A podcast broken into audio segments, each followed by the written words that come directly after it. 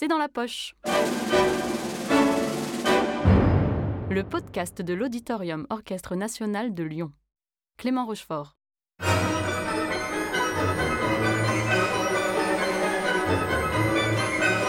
Aujourd'hui au programme L'oiseau de feu de Stravinsky, ballet en deux tableaux d'après un conte national russe, composé sur la commande de Serge de Diaghilev et créé à l'Opéra de Paris le 25 juin 1910 par les ballets russes sur une chorégraphie de Michel Fokine et sous la direction de Gabriel Pierné. Stravinsky a 27 ans. Il a composé une de ses premières œuvres orchestrales, Feu d'artifice, à l'origine pour les fiançailles de la fille de son ancien maître Rimsky-Korsakov. Mais le maître ne vit jamais la partition qui fut retournée à Stravinsky avec la mention destinataire décédé. La pièce est finalement créée en 1909 à Saint-Pétersbourg. Dans la salle, le nouveau directeur du conservatoire, Alexandre Glazounov, compositeur lui-même, mais visiblement piètre juge de ce qu'est vraiment le génie, puisqu'il condamne la musique du jeune Stravinsky en quelques mots pas de talent, que des dissonances. Heureusement, il y avait dans la salle ce soir-là un autre personnage, beaucoup plus visionnaire celui-là, le truculent impresario Serge Diaghilev, qui remarque immédiatement les talents d'orchestrateur de Stravinsky. Et il est peu de dire que Diaghilev est en chasse de talent, puisqu'il a décidé de monter une entreprise colossale, les ballets russes, dont la première saison doit avoir lieu au Théâtre du Châtelet à Paris en 1909 plus qu'un corps de ballet indépendant, c'est une sorte d'écurie artistique 5 étoiles que parvient à réunir Diaghilev, qui s'entoure des meilleurs chorégraphes, compositeurs, décorateurs et danseurs. Grand moment attendu de la première saison des ballets, les Sylphides, chorégraphiés par le jeune maître de ballet de l'école impériale, Michel Fokine, sur des pièces de Chopin orchestrées. C'est Glazounov qui doit s'en charger, mais il ne parvient pas à finir le travail à temps et Diaghilev se dit que le petit jeune Stravinsky qu'il avait remarqué pourrait bien lui être d'une aide précieuse en pareille situation. Bingo, affaire conclue. Après la création des Sylphides, Stravinsky reçoit un télégramme de Diaghilev qui va signer le début de la carrière d'un des plus grands compositeurs du XXe siècle.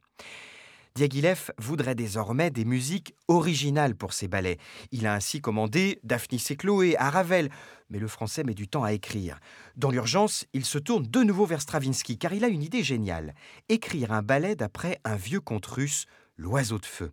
En vérité, Diaghilev avait d'abord proposé à d'autres compositeurs déjà connus, dont Glazounov, mais aucun n'a accepté car, euh, petit détail, il fallait écrire le ballet en entier en quelques mois.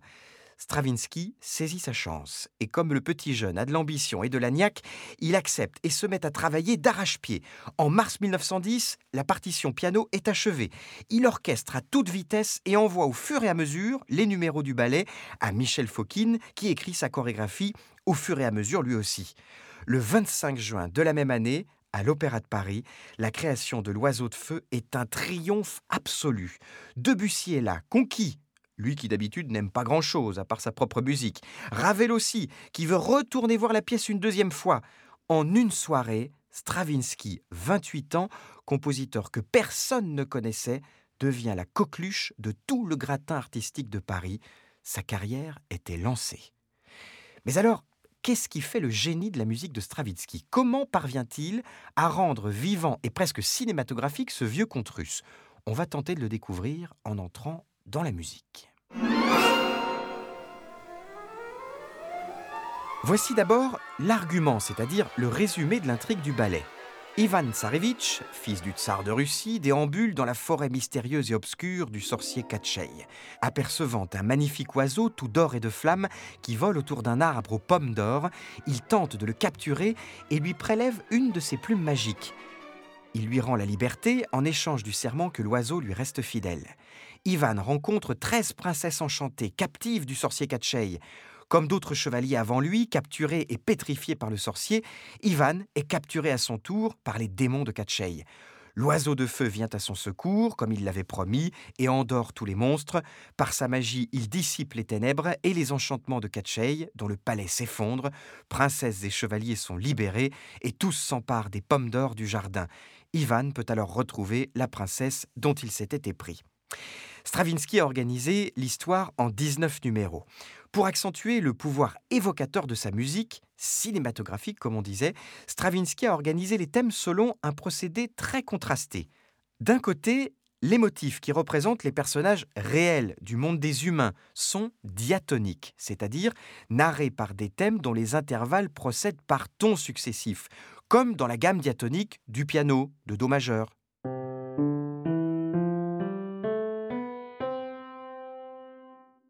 L'autre côté, les motifs qui représentent les êtres surnaturels, l'oiseau, le sorcier, procèdent par intervalles chromatiques, c'est-à-dire par demi-tons beaucoup plus serrés, ce qui donne un effet d'instabilité ou de magie et qui renforce le côté oriental du récit.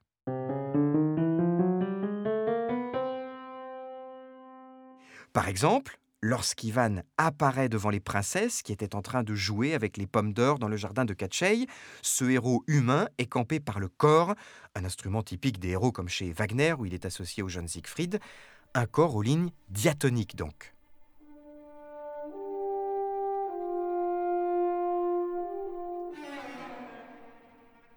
En revanche, lorsque l'oiseau magique apparaît au tout début du ballet, les bois de l'orchestre frétillent et courent par degrés chromatiques très resserrés, ce qui accentue donc l'origine surnaturelle de l'oiseau, tout en soulignant aussi son vol rapide.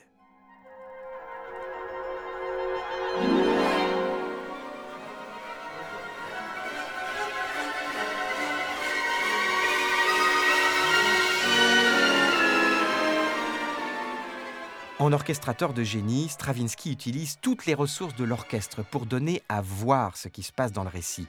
Autre exemple, quand l'oiseau se met à danser, ce sont tous les bois, les flûtes, les clarinettes, les hautbois, les bassons qui lancent des fusées de notes de haut en bas soutenues par les pizzicato des cordes, c'est-à-dire jouées sans l'archet, en pinçant les cordes avec les doigts.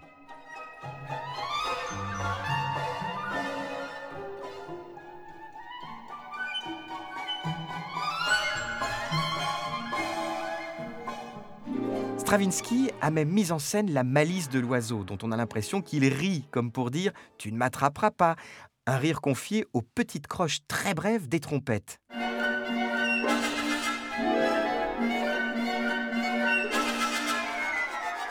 Si Stravinsky, comme on le voit, sait peindre les personnages et les situations, c'est aussi un as dans la réalisation des ambiances. Il soigne aussi bien les personnages que le décor. Et en musique, le décor, c'est ce qu'on appelle une atmosphère comme celle qu'il campe au tout début de l'œuvre. Une atmosphère mystérieuse, tendue, magique et inquiétante, un motif joué par les violoncelles et les contrebasses dans le grave, s'appuyant sur un intervalle de quarte augmentée, un intervalle qui fait ceci.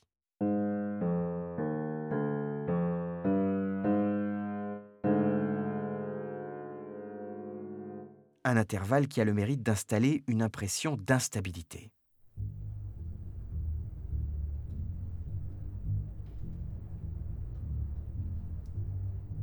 Enfin, Stravinsky est aussi un roi de la dramaturgie. Autrement dit, il sait faire parler la musique comme si c'était une pièce de théâtre, comme à la fin du ballet, lors de la danse infernale de Katchei et de ses sujets.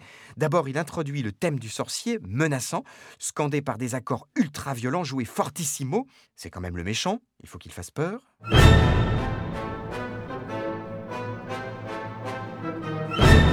Puis, l'oiseau de feu arrive pour porter secours à Ivan. Stravinsky rappelle donc le thème de l'oiseau.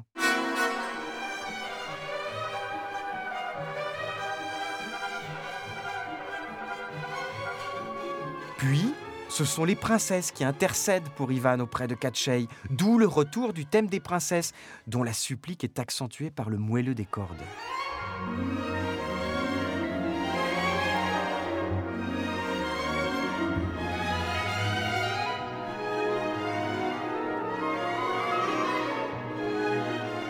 Voici quelques-uns des procédés d'écriture de Stravinsky qui font de ce ballet une véritable fresque vivante et animée, qui se termine par un salut à sa Russie toute puissante, chanté dans un choral du corps, puis de tout l'orchestre, un choral qui a à lui seul assuré la postérité de ce ballet dont Stravinsky tira trois suites d'orchestre et qui appela ensuite la création de Petrouchka, puis du ballet qui allait devenir le plus important de toute sa carrière, le Sacre du Printemps.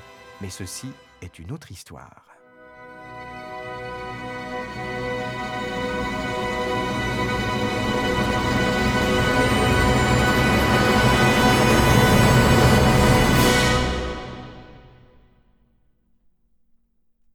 Cet épisode a été produit par euh, l'Auditorium Orchestre National de Lyon. La version du ballet cité est celle de l'Orchestre Symphonique de Birmingham, dirigé par Andris Nelsons. Une version à réécouter dans son intégralité sur la plateforme de streaming Vialma. Si vous avez aimé ce podcast, n'hésitez pas à le commenter, le partager et à l'ajouter dans vos favoris sur les différentes plateformes de streaming.